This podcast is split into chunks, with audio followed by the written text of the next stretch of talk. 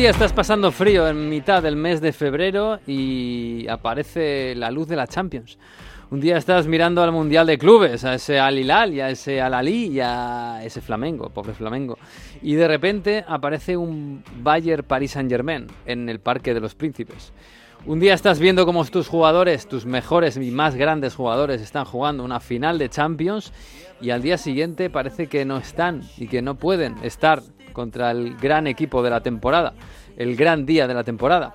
En fin, que vuelve la Champions y parece que se ha montado la tormenta perfecta. Bienvenidos al episodio 18 de Onda Fútbol. En Onda Cero. A ver cómo termina, casi nunca termina en gol, casi nunca termina en gol, casi nunca termina en gol. El Messi hasta el fondo, casi nunca termina en gol. ¡Gol! ¡Casi nunca termina en gol! Onda Fútbol. Fútbol internacional con Miguel Venegas. Palla all'area di rigore, si gira Cassano, magico movimento, Balotelli, rete! Rete! David Villa darting through the middle. He's got it between the two, and he's won the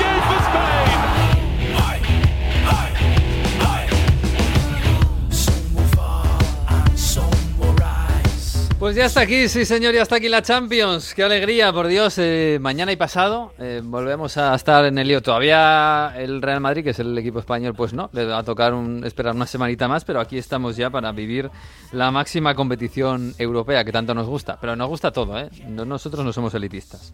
Hola Jesús López, muy buenas. ¿Qué tal? Buenas noches, ¿cómo estáis? Bien, ¿cómo, cómo estás tú? ¿Bien?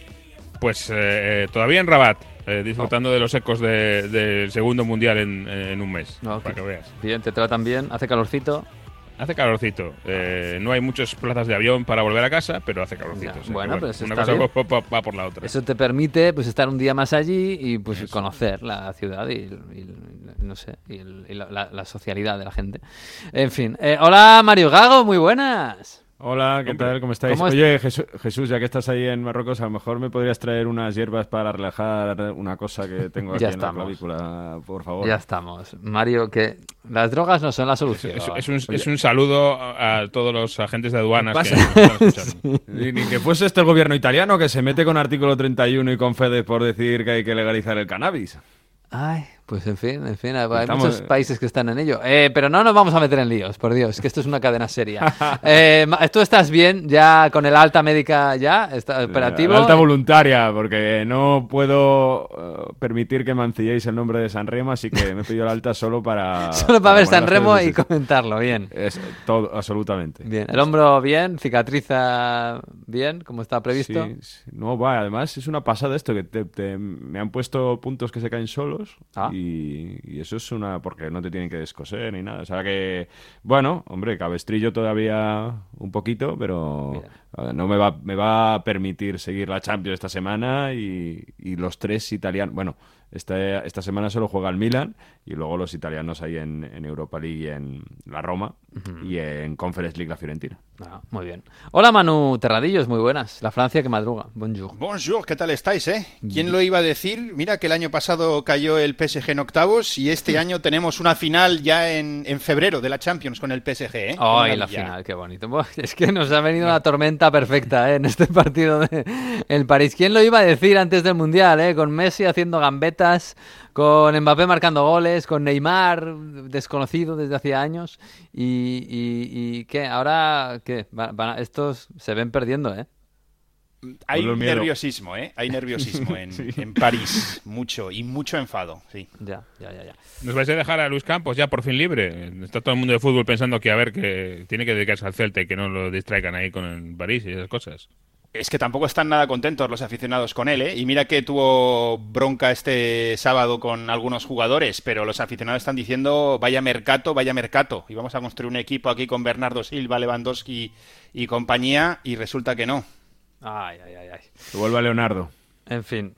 Bueno, pues sí, la Champions vuelve y lo hace con fuerza. ¿eh? Eh, no está nada mal. Bayern, eh, Paris Saint-Germain, Paris Saint-Germain, Bayern, que en los últimos años además se han enfrentado y menudos partidos que nos han dejado, y con las aguas un poquito revueltas. Eh, bueno, Manu, ya decías tú que, que, está la cosa mal en París y además con bajas que nadie sabe muy bien cómo, cómo va a llegar, cómo van a plantarse siquiera el París. Claro, eh, fíjate si está mal que este domingo teníamos hasta aficionados que se habían desplazado al centro de entrenamiento para protestar mm. y para silbar a los jugadores y, para mostrar su descontento por esta mala racha. Em, en estos momentos en el que estamos grabando el podcast, aún no se sabe si Mbappé va a entrar en, el, en la lista, que es mm. eh, la información que comenzó a surgir el domingo. Yo creo, lo más sencillo teniendo en cuenta que no hay viaje, que no hay que desplazarse a Alemania, sino que es en París que va a entrar en la lista. Otra cosa es que juegue. Eh, no cuesta nada tener al jugador en el banquillo en lugar de en la grada y de paso dar algo que pensar a Nagelsmann. Sí, un poquito de miedo, ¿no? Claro, aunque Nagelsmann ya dijo en su momento que, lo iba a preparar como si estuviese Mbappé. Eh, Berratti, que tenía problemas, y sobre todo Messi, van a estar los dos, eso seguro. Yo creo que eso se veía ya desde antes del, del partido, o sea, desde antes del fin de semana. Lo de Messi yo creo que sí, problemas, pero que también era una forma de darle descanso de cara al partido del martes que va a ser clave. Y eso es un poco lo que hay. Eh, hubo un experimento este fin de semana, no, no experimento, forzado entre el virus y demás con varios jugadores jóvenes, sobre todo Warren Zaire Emery, para ver lo que daban de sí. Yo creo que para el partido Galtier va a tirar, para, va a tirar por veteranos y, mm. va a jugar con, todo lo que tiene. Va a estar Berratti, Vitiña, creo yo. Arriba estarán Messi, Neymar y Equitique. Yo creo que no hará, no hará experimentos. Volverá Ramos a la defensa también. Eh, o sea que yo creo que alineará lo mejor que tiene y lo más mm. veterano, lógicamente. Todo lo que tenga lo va a poner en el campo. No, eh, los experimentos no están saliendo demasiado bien. Bueno, ¿y cómo está el Bayern? Porque, claro, el Bayern con su parón entre medias, el parón de Navidad que en Alemania es especialmente largo, con todo lo que ha pasado con Neuer, con, no sé, con algunos eh, problemas de resultados. ¿Cómo está el Bayern? Vamos a, a, viajar a Alemania. Ahí está nuestro compañero de One Football, Alejandro Diago. Hola Alejandro, ¿qué tal? Muy buenas. ¿Qué tal, chicos? ¿Cómo estáis? Pues bien, estamos bien y con ganas, la verdad, porque vuelve la Champions y esto siempre es una razón para, ponerse contentos ¿no? Este, en este invierno. Eh, y, claro, con este, esta Champions que vuelve, en el que, en el que casi todos los grandes parece que están en problemas, nos presentamos con este Paris Saint-Germain Bayern que nos decimos, bueno, el París está aparentemente fatal. ¿Y cómo está el Bayern? Porque tampoco parece que esté en su mejor momento, ¿no? Pues tú lo has dicho, no está en su mejor momento, no está, los, los resultados muestran una cosa que hemos visto en los últimos tres partidos a un Bayern que ha marcado 11 goles a favor y dos en contra, que ha ganado sus encuentros en todo el mes de febrero, pero la situación es todo lo contrario y en, dentro del equipo hay mucha autocrítica, mucha sensación de que la situación se puede mejorar y que el equipo puede dar más de sí y ejemplo de ello son las palabras de ayer de tanto de Goretzka como de Thomas Müller como de Julian Nagelsmann. Los tres coincidieron en diferentes términos, pero con el mismo mensaje. Autocrítica de Goretzka diciendo que le faltaba energía a este equipo. Eh, Thomas Müller pidió más exigencia para el equipo de cara a los próximos partidos. Y, y, Julian Nagelsmann muy claro avisó, al equipo le falta entusiasmo y movimiento, con lo mm. cual, si en el Paris Saint-Germain las aguas, las aguas bajan revueltas, en Múnich no es que bajen más plácidas, a pesar de los resultados. Eh, porque además, ahora hablamos de, lo del campo, pero lo de fuera del campo afecta, o cuánto afecta, porque claro, hemos visto una, no sé si una guerra soterrada o no soterrada entre Neuer y que aunque no vaya a jugar, pero sigue siendo el capitán, digo yo, y Nagelsmann, eh, hay problemas que se han echado al entrenador, eh, entrevistas, multas, esto ¿Esto está afectando al club o al entorno, al propio equipo?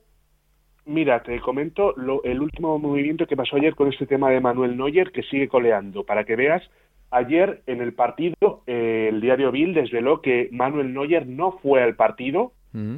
que no fue a ver a sus compañeros en este último partido, y hace unos días el mismo diario Bild informaba de que a, a Manuel Neuer le podría caer una multa de un mes de salario bruto, con lo cual la situación está muy tensa. Eh, el Bayern, la directiva del Bayern está apoyando a Julian Nagelsmann porque ellos están haciendo, haciendo ver que la palabra del técnico es principal y no, y no debe contestarse por, por, un, por ningún jugador, ya sea toda una institución en el Bayern de Múnich como es Manuel Neuer, pero es, es, como he comentado antes, la situación ahora mismo es que la directiva está volcada con Julian Nagelsmann y pensando mucho en el partido donde se juega la temporada este martes.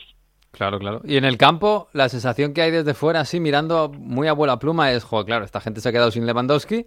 Eh, bueno, el problema parece evidente, ¿no? Alguien que las enchufe, porque el juego más o menos es el, es el mismo. El problema en el campo es más la falta de ritmo del Bayern de Múnich, porque quizás lo que hemos visto es, poco a poco, el Bayern tiene momentos de juego donde enlaza muy buenos periodos y esa falta de un, de un nueve cazagoles, un nueve como es Robert Lewandowski, que es quizás, un, quizás ha sido el gran referente del Bayern de Múnich de la última década, se suple muy bien, pues por ejemplo, con los Thomas Müller, con, lo, con Eric Chupomoteng, con incluso con Leon Goretzka marcando Serge, Nabry, con lo cual estamos viendo a un Bayern más generoso en ese aspecto, pero la, el problema es, es el, que he comentado antes, la inconsistencia, la falta de regularidad del Bayern de Múnich que no está rindiendo tal y como el, el, todo el mundo espera ver aquí en Alemania. Yo quería preguntar también y poner encima de la mesa el nombre de, de Mané. Eh, puedo decir que en Liverpool se le echa muchísimo de menos. Yo creo que más, bastante más de lo que muchos esperaban.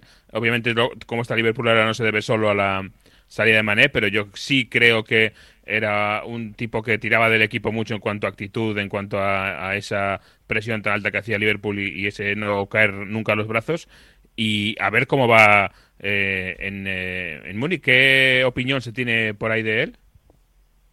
Pues Sadio Mané también está, es muy bien valorado dentro del Bayern de Múnich. Los aficionados le valoran muchísimo, así como la directiva del club. Sin embargo, la lesión de antes del Mundial ha sido un golpe duro para el, para el club, no hay que negarlo, ha sido un golpe duro para el club y se está demostrando ahora que, por ejemplo, eh, jugar con, como está, como estaba jugando, hemos visto los últimos partidos, a Kingsley Coman o a, eh, o a un Leroy Sané que está, eh, que está recuperando su forma y que están volviendo a ser el que era antes de esa, de esa durísima lesión que tuvo cuando estaba en Inglaterra, eh, no es lo mismo que tener a un Sadio Mané, que es un jugador que en este tipo de partidos, en este tipo de eliminatorias, puede ser determinante para debatir o no a, un, a todo un equipo como el Paris Saint Germain.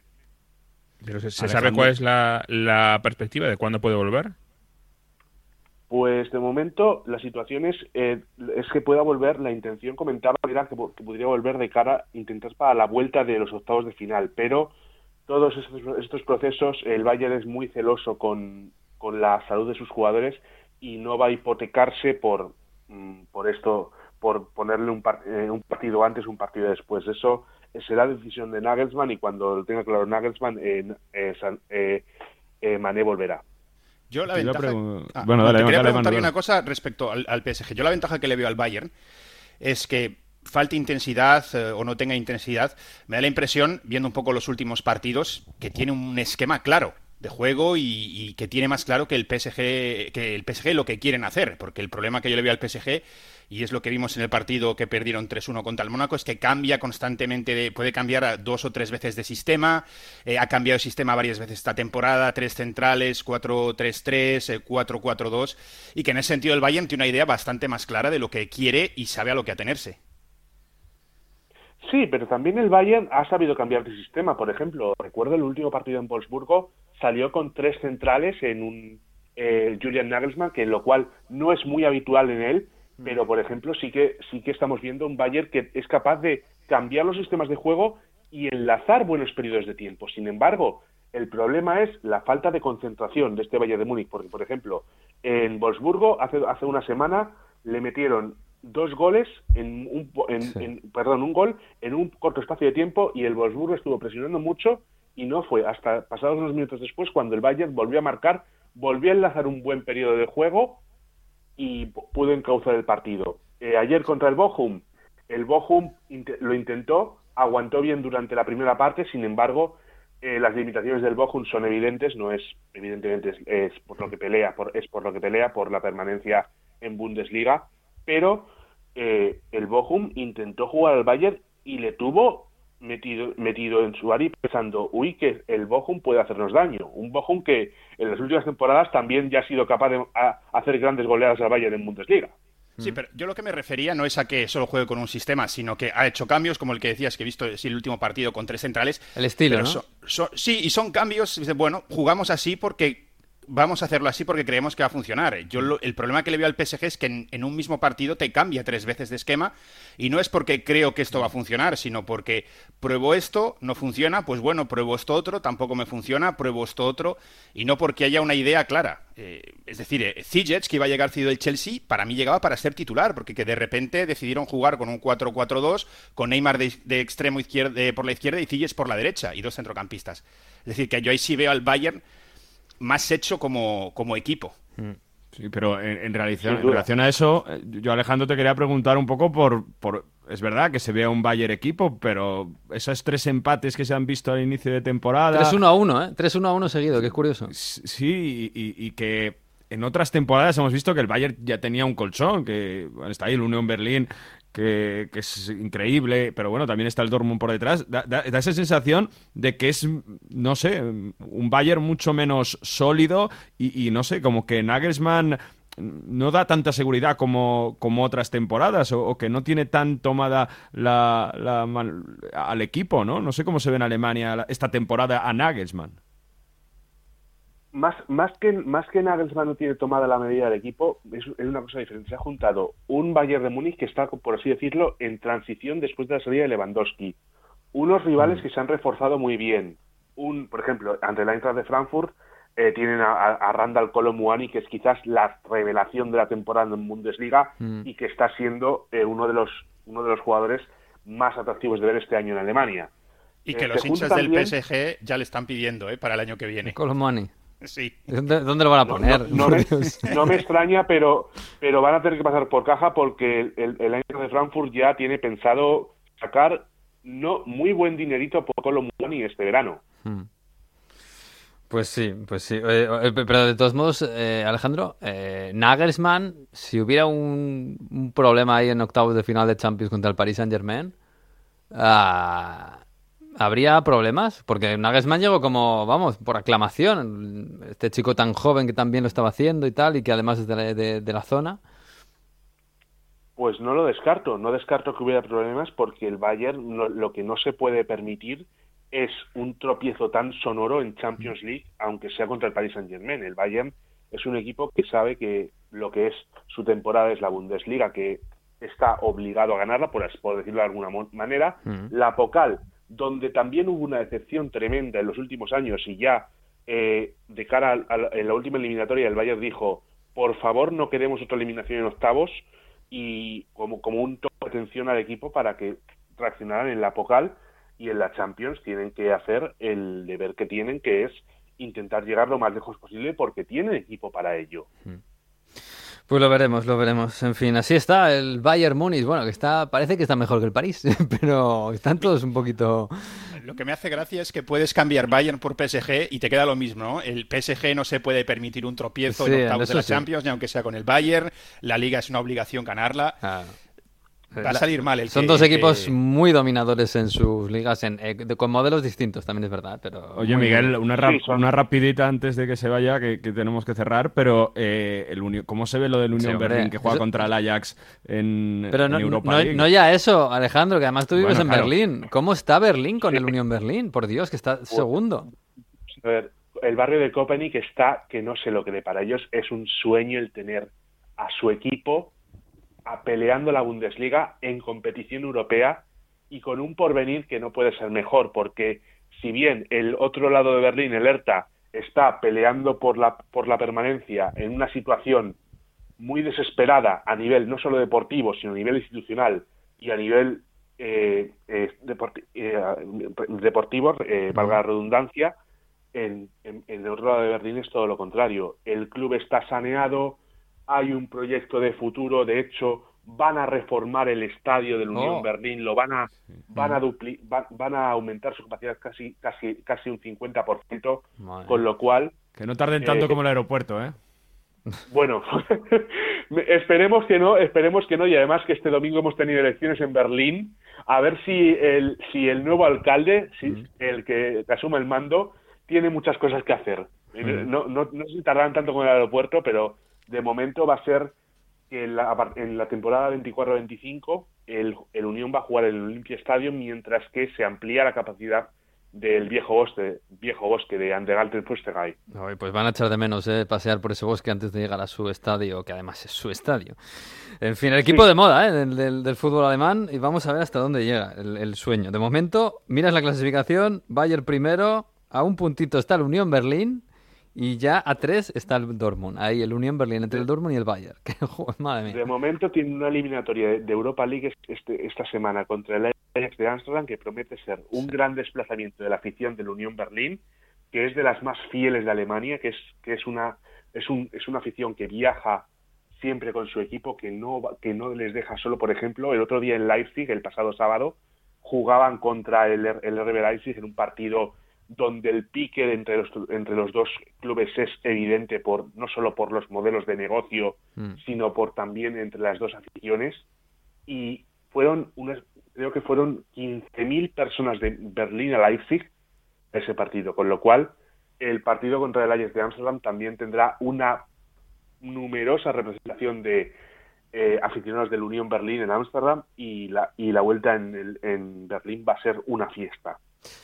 Pues sí, desde luego. Esta gente está dando mucho color a la Bundesliga, que siempre hace falta, y, a Europa. Mientras dure el sueño, pues ahí van a estar disfrutando. Pues nada, Alejandro, que te agradecemos mucho estos minutillos de, Bundesliga. Y ahora que empieza, que vuelve, que vuelve la Champions y la Europa League, pues a ver qué, vemos de los alemanes. Te mandamos un fuerte abrazo. Un abrazo cuando queráis. Hasta luego. Chao. Eh, parece que el París está, como digo, un poquito peor. Parece, parece, parece. Después de lo de Mónaco, que yo no sé cómo ha afectado al interior de la plantilla. Yo no sé también si es el tema del virus solo, porque ya venía con problemas, con bajas, con dudas. Eh, pero desde luego es que parece que le ha venido todo mal eh, al París para esta eliminatoria. Ah, es que lleva un año bastante, bastante malo. A ver, lo del Mónaco, yo creo que hay que ponerlo un, hay una cierta excusa. No hay más que ver el once inicial con tres chavales de la cantera, dos de ellos menores de edad y muchos eh, jugadores en el once que no son titulares habituales.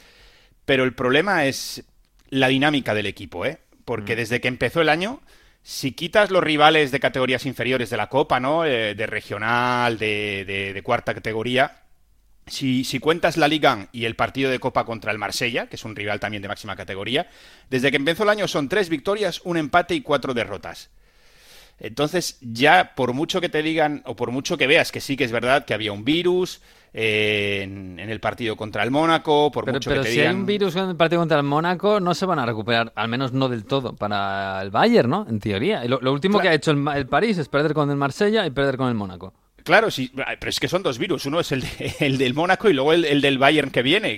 Por eso yo creo que hubo tanto, tanto cambio. Eh, sí estuvo tocado Fabián. Vitiña también eh, se ha sabido que estuvo tocado, aunque acabó jugando.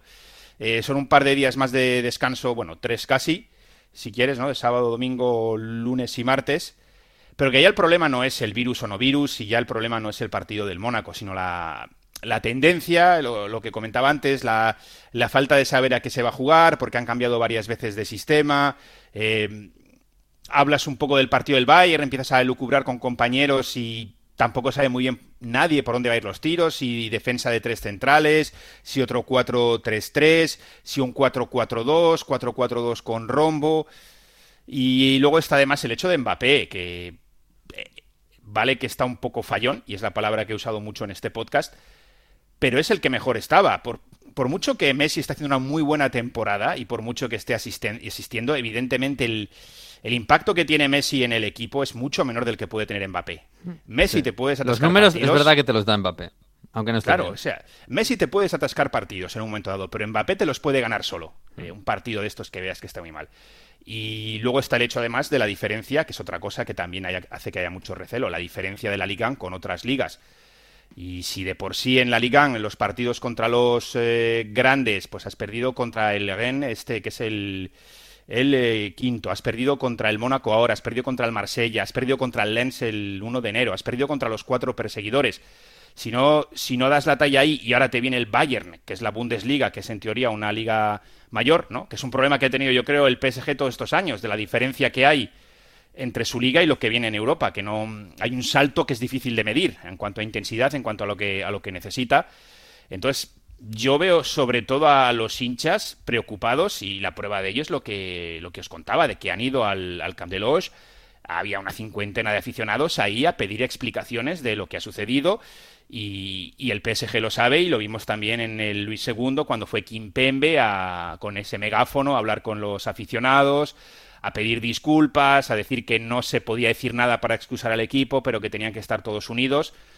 Y el problema ahí también es que llevamos ya año y medio, porque no es la primera vez, supongo que todos os acordaréis, de, peticiones de unidad a los aficionados y los aficionados ha habido muchas veces que no es que hayan dado la espalda al equipo, pero que se han enfadado mucho, no han, no han ido al campo, han dejado las gradas vacías media, medio partido y cosas así. Yo lo siento mucho, pero este aficionado elitista que solo gana el París todos los partidos de la Liga y todo lo de la Champions, o me voy y me enfado, no lo entiendo. Pero bueno. Pues es lo que pasó el año pasado, celebrando el título, celebrando entre comillas el título de Liga, porque vaya celebración.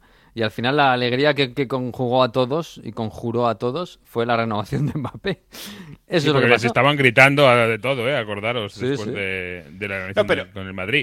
Pero fíjate cómo está en el año del Mundial, cómo está el Bayern, cómo está el PSG, cómo está el City, el Liverpool, eh, el Inter, la Juve, el Milan, el Chelsea. Mm, es que madre mía, eh, cómo ha estado el Barça, que está fuera de Europa, eh, el Atleti fuera de Europa también.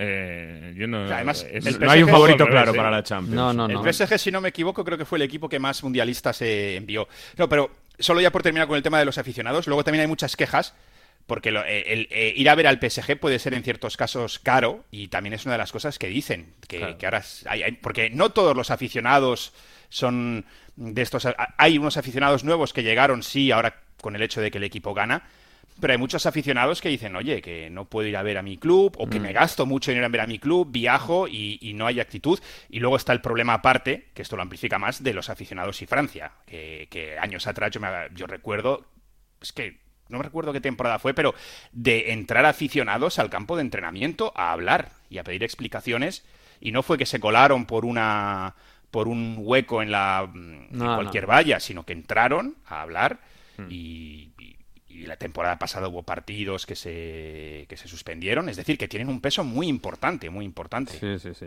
Pues el juez va a ser la Champions y el juez empieza a juzgar eh, mañana eh, con ese Paris Saint-Germain Bayern Múnich, eh, con ese Milan Tottenham, el miércoles Dortmund Chelsea y Brujas Benfica. Es verdad que es un juicio que va a durar por lo menos un mes, que es esta eliminatoria de octavos de final. En fin, Manu, que te mando un abrazo, ¿eh? Un abrazo a todos. Nos vemos mañana. Chao. Sí, nos vemos. Bueno, nos vemos, nos vemos. Sí, nos vemos mañana, efectivamente. Eh, vamos a hablar de Premier, hombre. Eh, te traigo canción hoy, ¿eh? Para que veas. Panic on the streets of London.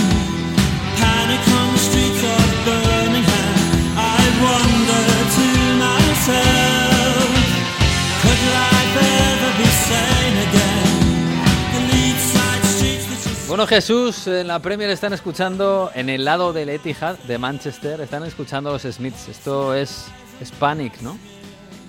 Panic on the Streets in London es la nueva canción de moda, eh, la única canción de música relevante en el deporte este fin de semana en el mundo y en Onda Fútbol. Sí, sí. Porque es Panic, pero es Panic, claro, eh, pánico, pero eh, ellos quieren al Panic que es con dos Ns y con CK porque es el eh, abogado, eh, el abogado del City. Lord Panic eh, King Counselor. Que es el fichaje de invierno del City, ¿no? Exacto, el gran fichaje de invierno, el hombre más pagado de la plantilla junto a Kevin De Bruyne, que es el que ellos esperan que les libre de, de este lío en el que nuevamente están metidos porque había hasta una pancarta en el Etihad diciendo Panic on the Streets of London. Es decir, ahí os mandamos a Panic, al abogado, y, a, entenderos con él. No sé, están un poco envalentonados, me da la impresión, por aquello de que les han intentado sancionar muchas veces y al final no nunca ha acabado la cosa. Sí, yo creo que el tono lo marcó un poco Guardiola, ¿no? En la rueda de prensa previa, eh, mm. muy sarcástico, muy envalentonado, muy desafiante. Eh, y por cierto, diciendo alguna cosa que no es verdad a todo esto, em, si quieres luego lo comentamos, porque al final, eh, bueno, como ya se han librado de la de la UEFA y tienen bastante confianza en que no les van a descender de categoría. Hmm. Sería desde luego una decisión tremenda, ya veremos. Pues ya veremos, ya veremos. Desde luego, el jueves hubo una reunión ahí de la Premier en London y, yo no sé si ahí ha habido, ha habido no sé, cuchillos o algo, no sé, porque que, Guardiola salga luego el viernes ahí a, lo bestia, no sé yo. En fin, el fin de semana no, le ha ido mal al City, vamos, no le ha ido nada mal, ha recortado al Arsenal ¿Se puede hablar de, de Bache, del Arsenal? Claro, todo esto va está con el asterisco de a ver qué pasa el miércoles, pero se puede hablar, hablar de Bache ya abiertamente, ¿no? Hombre, sí, eh, es verdad que han llegado las eh, dificultades, ¿no? Y las curvas a, a la Emirates hasta ahora parecía que iban por autopista. Eh, al llegar a los 50 puntos ahí han pinchado un poco. Mm. Es verdad que, bueno, en este caso hay un, un escándalo de bar bastante grande. eh, porque el empate del Brentford es en fuera de juego y el, el PG Mol, que es como, eh, digamos, el comité de árbitros, ha reconocido que es que se olvidaron de pintar la línea en el bar. No, no, no les venía bien por lo que fuera y se olvidaron y, y no vieron el fuera de juego.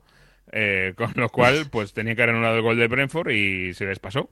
Esto es tremendo, ¿eh? Esto Para es... que, para que luego digan que los ingleses, eficiencia, la mejor liga del mundo. Pero es que antes de esta temporada yo no veía tantos problemas de arbitrales en la Premier como esta. O sea, yo estoy- ¿Cómo? Sí, este año está Aston Villa, especialmente... El fuera de juego ese que sirvió para que se salvase el Aston Villa.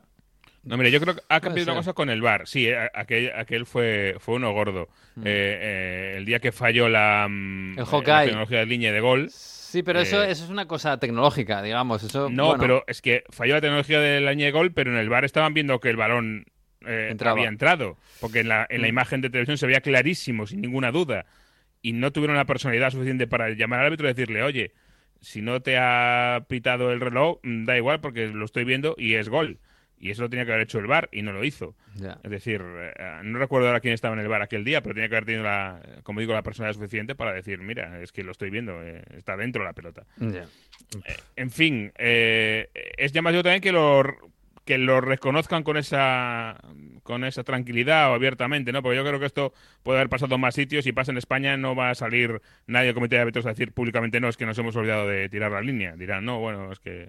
No, creo yo, vamos, es, Sí, es no, también sí. llamativo por, por eso. Sí, sí, sí. Bueno, más o menos. No, no, habían compartido la cuenta VAR, esta como Netflix, que ha cortado las cuentas, pues igual con el VAR. Sí, por eso no seguro, estaban viendo bien. seguro. Estaban compartiendo pantalla y alguien se la quitó porque, claro, ya no se puede. Bueno, en fin, estas cosas. Pero, claro, a ver, qué, a ver cómo el Arsenal pierda con el City el miércoles. A ver que- si Arteta nos... Que además le- les veo un poco... eh, no sé, los dos últimos partidos que han pinchado, además ha acabado la cosa en Tangana, estaba, está Arteta un poco mosqueado también, no sé, hay tensión, ¿eh? Hay mucha tensión, está claro. Y cuando ves que eh, se te acerca por detrás el otro, el ogro, ¿no? Que viene, que viene, que viene, pues más tensión todavía. Está claro que, que es así. Eh, para mí, clarísimo punto de inflexión puede ser el partido del miércoles, porque es un Arsenal City que recordemos que se tenía que haber jugado eh, hace muchos meses, pero la reina pues eh, se murió Sí, claro. y, y se montó el caos.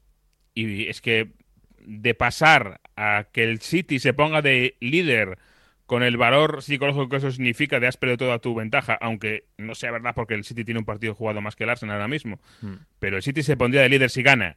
De pasar a eso, a que el Arsenal le gane y que le vuelva a andar para abajo otra vez, eh, yo creo que psicológicamente es una diferencia brutal que puede marcar muchísimo lo que, lo que venga. Tanto por un lado como por otro, porque yo creo que el City, después de toda las- la turbulencia que ha pasado en el mercado de fichajes, con el tema de Cancelo, con el banquillazo para muchos jugadores, me da la sensación de que contra Aston Villa ha vuelto a encontrar otra vez ese giro de turra que le faltaba al equipo, eh, ya otra vez con todos dentro, eh, los mejores posiblemente. Se inventa ese doble pivote para que en- entren dentro Rodrigo con Bernardo Silva, con Gundogan, con Kevin De Bruyne, esos cuatro centro- centrocampistas ahí. Eh, se ha hecho esa invención en la que hemos visto a Bernardo Silva, que era el que cubría un poco lateral izquierdo. Es un 11 sin lateral izquierdo, para que nos entendamos. Sí, es que, Entonces- es que Jesús, a mí me da la impresión de que el, no sé si el calentón, no sé si es un calentón o no, pero el- la marcha de Cancelo no es tan fácil de, de Sí, suplir, hoy, ¿eh? hoy lo, lo que está haciendo es juego sin lateral izquierdo, pero meto cuatro centrocampistas Hmm. y uno de ellos va a tener que ayudar. Entonces, eh, era Bernardo Silva casi siempre, pensamos que podía ser Rodri el que eh, bajase a la defensa estilo Luis Enrique, pero ha sido sobre todo Bernardo Silva, pero de forma dinámica, jugando con línea de tres centrales, en el que pues cuando hace falta era Bernardo Silva, que sabemos que mm, aparece y tiene esa capacidad de aparecer en todas partes, eh, el que cubría ahí. Pierdes a Bernardo Silva un Claro. poco arriba, pero es verdad que arriba tienes otros muchos Pero jugadores. es muy fuerte, ¿eh? Yo esto, bueno, contra Aston Villa les ha funcionado, marcando en el minuto 4 en un córner, eh, o sea, más o menos con viento a favor. Hay que ver esto si el miércoles contra, pues en esa banda, contra Saka, Bukayo Saka. Sí. Funciona. O bueno, el día que juegues O contra sea, Liverpool, contra Salah. Que es la otra opción, y sacar la línea de cuatro normal. Pero bueno, o- Claro, o de claro. momento ya eh, vemos que Guardiola sigue dándole vueltas y sigue inventando cosas y sigue buscando esas vueltas de tuerca. Hay muchos que le han salido muy bien ¿eh? en años anteriores eh, Mm. en este tipo de situaciones. Ya veremos. Bueno, lo veremos, lo veremos. Eh, de lo demás, eh, bueno, el Chelsea sigue con sus empates de- de- después del mercado, aunque parece que juega bien. Enzo jugó otra vez muy bien. Joe Félix marcó un golito. Y el United, eh, que además es el rival del Barça el jueves en Europa League. Eh, bueno, yo no sé si fue el partido más brillante eh, de los últimos que ha hecho, desde luego, bueno, no, no lo fue, desde luego.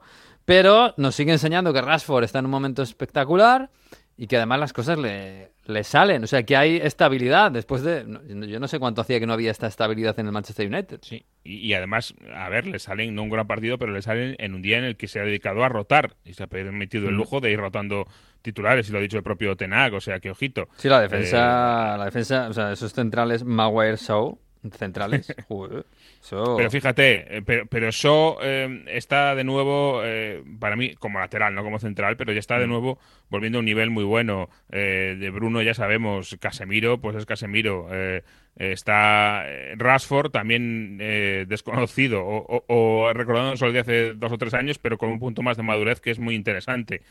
Hasta no llega para este partido de ida, yo creo, para estar a buen nivel, pero hasta está volviendo Jadon Sancho que es que es otro que lo había mandado a galeras a, a entrenar eh, Sí. el, en solitario Tenag y, y ha vuelto y parece que puede, veremos si puede aportar también en, en esta última parte y está un Alejandro Garnacho que es eh, la mejor noticia del año del United para mí, ¿eh? futbolista que ha parecido que tiene un desparpajo, un, un desborde brutal, o sea que por ahí yo creo que el, el United a ver si no es tan bien y no llega también a, a pelear la liga. ¿eh? Eh, Yo no lo veía tan claro, pero tal y como está, es una de las opciones. ¿eh? O sea, que el Tenag es buen entrenador al final, ¿o qué?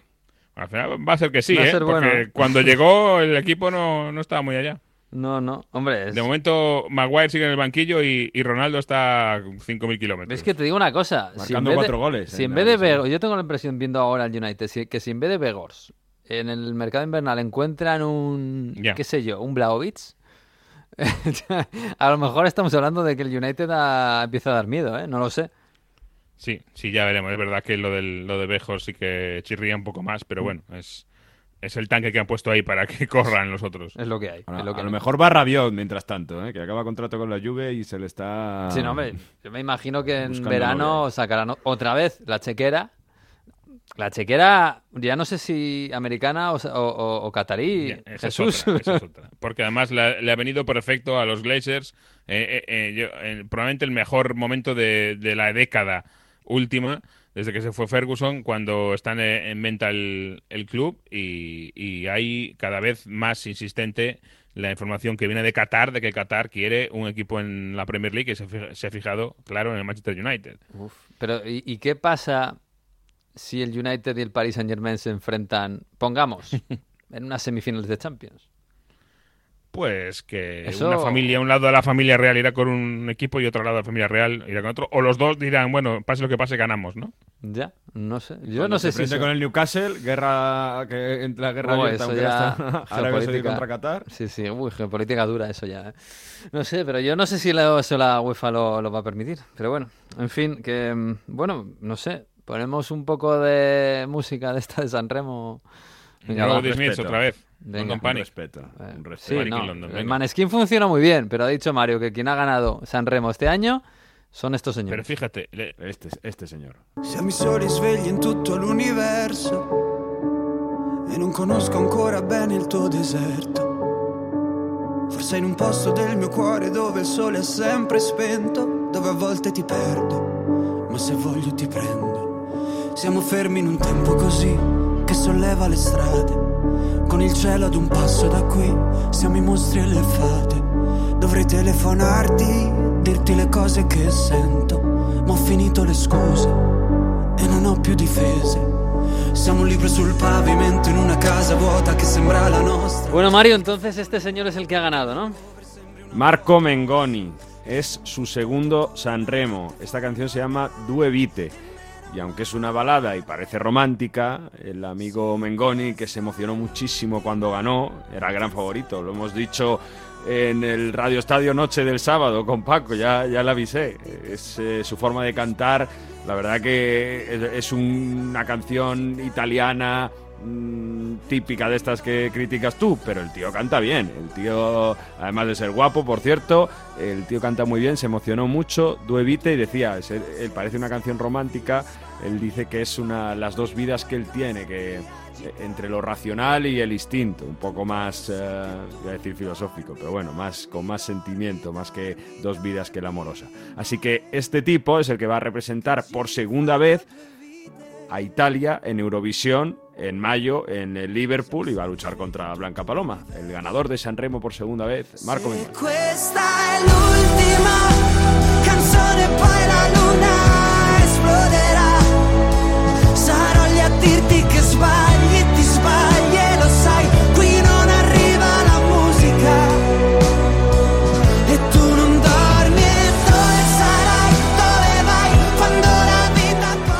pues sí, ha sido un Sanremo importante, ¿no? Bueno, de, audiencias lo ha petado absolutamente. Eh, y, de polémica también, ¿no? Ha sido el Sanremo que iba a decir que más audiencia ha tenido los jóvenes casi desde que hay registro, pero bueno, es del target de la audiencia de los jóvenes solo se mide los últimos años. Pero es que ha tenido 12 millones, más de 12 millones de espectadores la última serata, con eh, superando el 60%, el 66% incluso de SARE, de cuota de pantalla en prácticamente todos los días y, y sobre todo la gente muy pendiente, porque aunque más o menos se sabía que Mengoni iba a ganar, igual que el año pasado Mahmoud de Blanco más o menos se sabía que iba a ganar, están haciendo que entre polémicas y demás eh, la gente lo vea mucho, lo vean muchos jóvenes. Fede la ha liado, la ha liado bastante en todos los... Ha Bueno, estado no- primero con... artista fetiche, sí. Junto a sí, Maneskin, eh, bueno. que también somos muy de Maneskin. Y, y, eh, artículo 31, que es el eh, la, la J-Ax, los que han escuchado Onda Fútbol desde el principio, gente Mm. que espera, este de rapero tal. Bueno, pues en el día de las cover, que es lo que decía al principio del programa, Fedez cantó las mejores eh, canciones de artículo 31, que, que ya no están juntos, y una es era por la legalización del cannabis. Bueno, esto ya, esto ya la, gota que colmó el mes, que, que, que colmó el vaso, pues ahí también denuncia a la RAI porque no pueden dejar que se imita eso. En el último día, Fedez ah, se da un beso con Rosa Chemical, que por el nombre podría ser una chica, pero no, es un rapero que se hace llamar con nombre de chica y se viste como una chica. Y eh, bueno, como ya había bastante polémica porque Rosa Chemical estaba o no estaba, pues va y le come la boca a Mm. Fedez. Entonces, pues nada, que como permiten, que no sé qué y tal.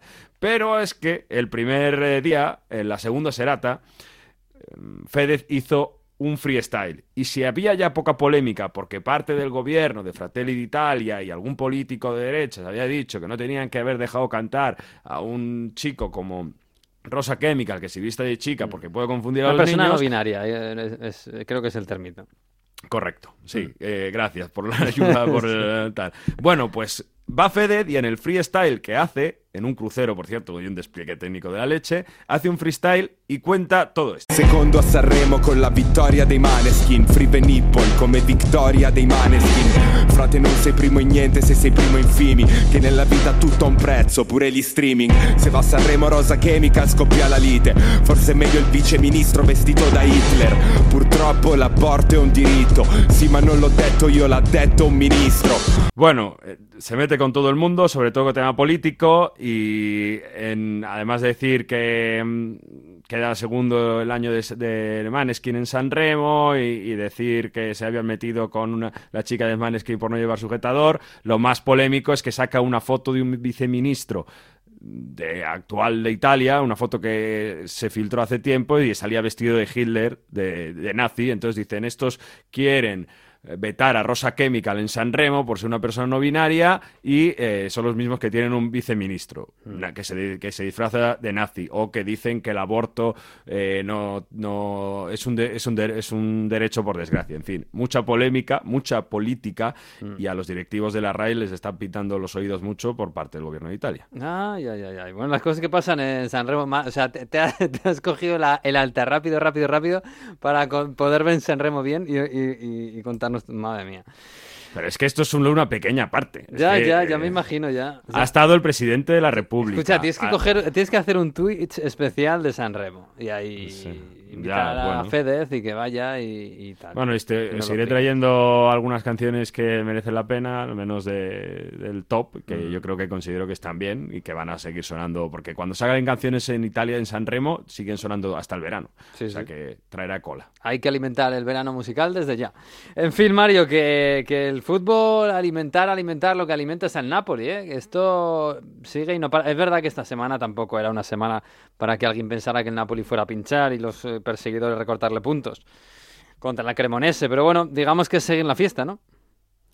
Con un 3-0 que mm, podría ser un partido trampa, es verdad que estaban advertidos ya porque les habían eliminado en cuartos de Copa Italia, pero el Napoli demuestra que si en Copa Italia estaban un poco despistados, en, eh, en Serie A eh, no hay manera, porque eh, rápidamente Carasquelia con un golazo, otra vez también Osimen y luego incluso Elmas. El Napoli es brillante, pero sobre todo y hace un muy buen juego, pero sobre todo está súper concentrado cuando tiene que estarlo y, y- y agobia a, los rivales a- al nivel de no dejarles hacer. Mm, Es, es tremendo y sobre todo con la presión que hay en Napoli para ver qué pasa el Scudetto, el Scudetto. Tienen a Spalletti mareado, fíjate, vas, vas a escucharlo y dice, ¿tú qué quieres? ¿Que ¿Vas contra mí o qué? Che ci vuol creare dei problemi? No, assolutamente. Eh sì, si è detto prima. Se lei viene a parlarci di futuro e di quello che vince da mettere in bacheca, lei ci parla di... Volevo lei ci crea dei problemi perché, perché è così. Dice basta vincere 13 partite per avere la matematica. Allora, visto- 13 partite. C'è da vincere 13 partite. E cioè, che, e chi ce, chi- No, non parliamo chi, di chi ce le dà d'ufficio queste 13 partite da vincere? Nessuno, solo il Sembrano poche dato- 13 partite da vincere. Dice, el que parece que me estáis diciendo que solo hay que ganar 13 partidos. Ay, ¿Me los das tú, los 13 partidos ganados? Claro, es que estáis... eh, No, cu- ¿cuándo podríamos ganar el Scudetto? A ver, hay que ganar 13 partidos, ¿eh? O sea, bueno, con esa retranca siempre muy toscana de Spalletti que les le tienen cansado al pobre. Y ahora... No, no te digo nada lo que les queda hasta que sea matemático, que vamos, que luego una fiesta tremenda, pero bueno. Pero claro, la exigencia ahora es que tiene que ganar la liga, lógicamente. Tiene 13 puntos o más con respecto a sus 16, perseguidores. est- estamos grabando antes de que, Claro. gane- de que juegue el Inter contra la Sampdoria. 16 y un partido más. Eh, claro, si no ganas la liga, pues vas a tener un problema. Pero bueno, oye, del, el- del resto, la Juve, bueno, bien, ganó su partido en la Fiorentina, aunque estuvo a punto de no hacerlo. Eh, pero yo no sé si las aguas van volviendo un poquito, un poquito, ¿no?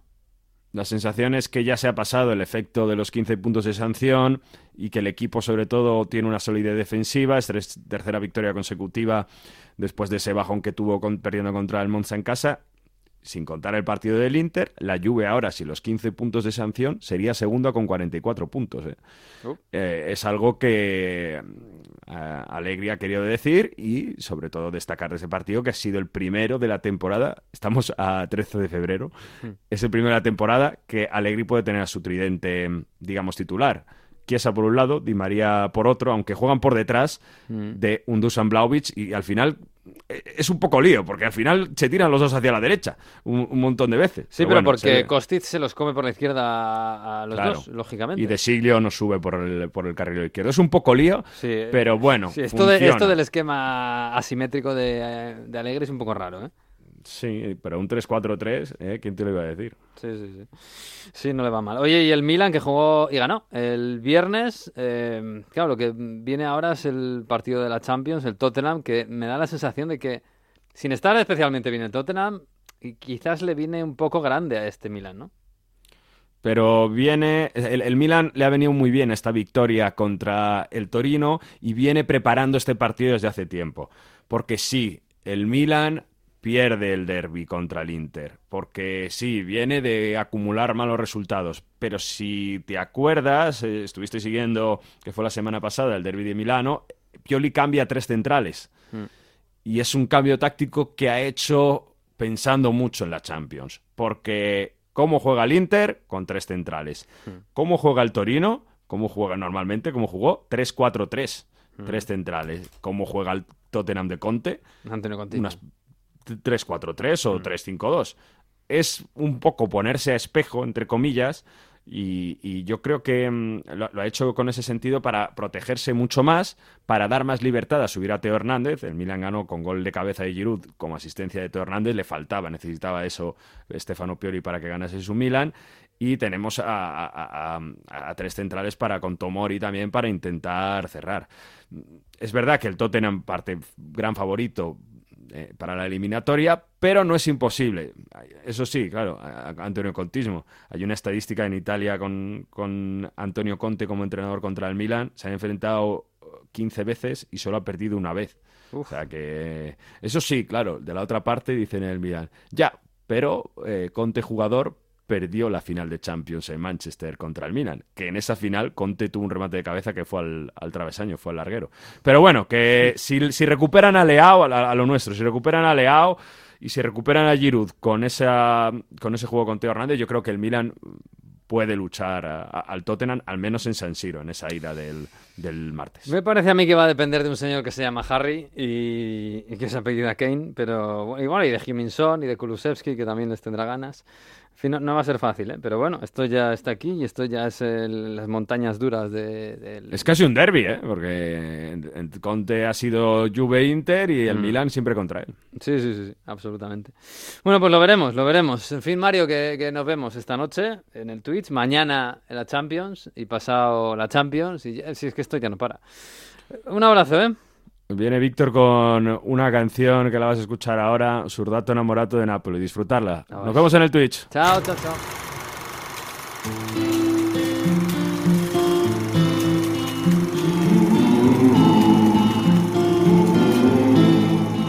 Mar- nos marchamos, sí, sí, pero antes efectivamente viene Víctor Gómez, el profesor, con su cuaderno de Heródoto, con su curso de Historia Futbolística 2022-2023. A ver qué es eso de la canción.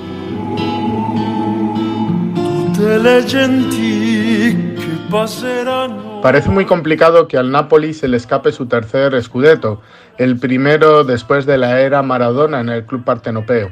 Una ciudad con una idiosincrasia propia y donde el caos es belleza, donde tienen sus propios ídolos, su dialecto, su forma de disfrutar la vida al máximo por si al Vesubio le da por estallar de nuevo.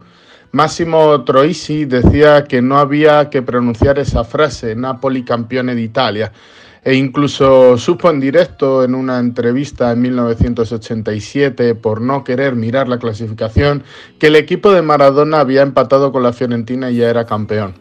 Para mí su gran frase no fue esa, fue una respuesta a la pancarta que se mostraba en los estadios del norte de Italia que decía Nápoles campeones del norte de África, a lo que el actor respondió con un mensaje antirracista que decía mejor campeón del norte de África que hacer pancartas de Sudáfrica, en clara referencia al racismo del apartheid. Pero volvamos al Napoli y hoy hablamos de la canción que resuena tras cada partido en el estadio Diego Armando Maradona. Unión en una sola voz eh, a los tifosi y, y del equipo. Se trata de una canción, O Surdato Namurato, en dialecto napoletano, El Soldado Enamorado. Una canción escrita en 1915 por Anielo Califano y con la música de Enrico Canio. El tema es muy sencillo, el soldado enamorado que debe partir a la guerra. Estamos en plena Primera Guerra Mundial. Su estrofa más repetida dice así, oh vida, oh vida mía, oh corazón de este corazón, has sido mi primer amor y el primero y el último serás para mí. Una verdadera declaración de amor en plena tragedia. Hay que recordar que Italia comenzó la Gran Guerra como país neutral, aunque estuvo en la alianza defensiva de los imperios centrales antes del inicio del conflicto. El Reino de Italia entraría en 1915 declarando la guerra al Imperio Austrohúngaro de la mano del general Luigi Cadorna. La razón de este cambio de bando fue la oferta que los aliados le hicieron, el Trentino, Trieste, el sur del Tirol, Istria, algunos puertos en Dalmacia, territorios en Asia Menor y todas las colonias alemanas en África serían suyas tras la guerra. Durante la contienda se sucedieron importantes batallas como la de Caporeto o la de Vittorio Veneto en el norte de la península, pero la ciudad de Nápoles también sufrió un grave bombardeo la noche del 10 al 11 de mayo de 1918, meses antes de que acabara la guerra. Un dirigible LZ-104 del ejército alemán quería destrozar el puerto, varias industrias de Nápoles, la cantera Armstrong y la, siderurgia Bagnoli. Un ataque estratégico para romper la cadena de suministros.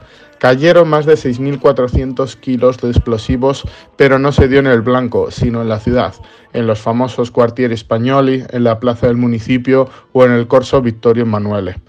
Nápoles eh, canta hoy al soldado enamorado para olvidar la guerra, para desenterrar la tristeza y porque nuevamente el fútbol haga feliz a la ciudad y a sus habitantes.